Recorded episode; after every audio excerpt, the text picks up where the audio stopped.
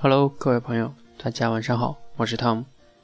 那今天我想聊一聊，为什么我的第一个训练科目是让大家去讲三十七届、三十七这个故事？为什么你要从讲故事开始训练？第一点，因为很多人呢，这个讲话他不是不会讲，他是不敢讲，然后他也不是没得讲，他其实有在讲故事，每个人都有。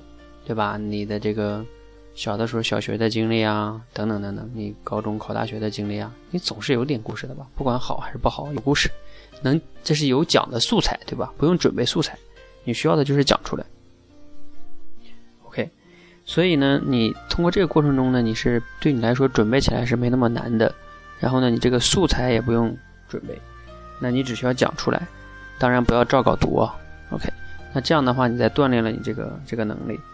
OK，那第二点的原因是什么呢？就是说，讲故事，因为它是最简单的一种形式，你会发现，人们都喜欢听故事。如果我现在跟你说，我给你讲一下我当年高考的经历，你就会觉得，哎，想听一听怎么回事，对吧？如果我这故事更曲折呢，就更有意思。那故事是最吸引人的，一个最吸引人的形式。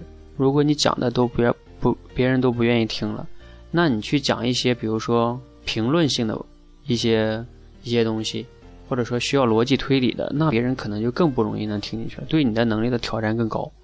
所以要从最简单的开始。所有好的销售也都是一个讲故事的高手，所以你一定要从讲故事开始。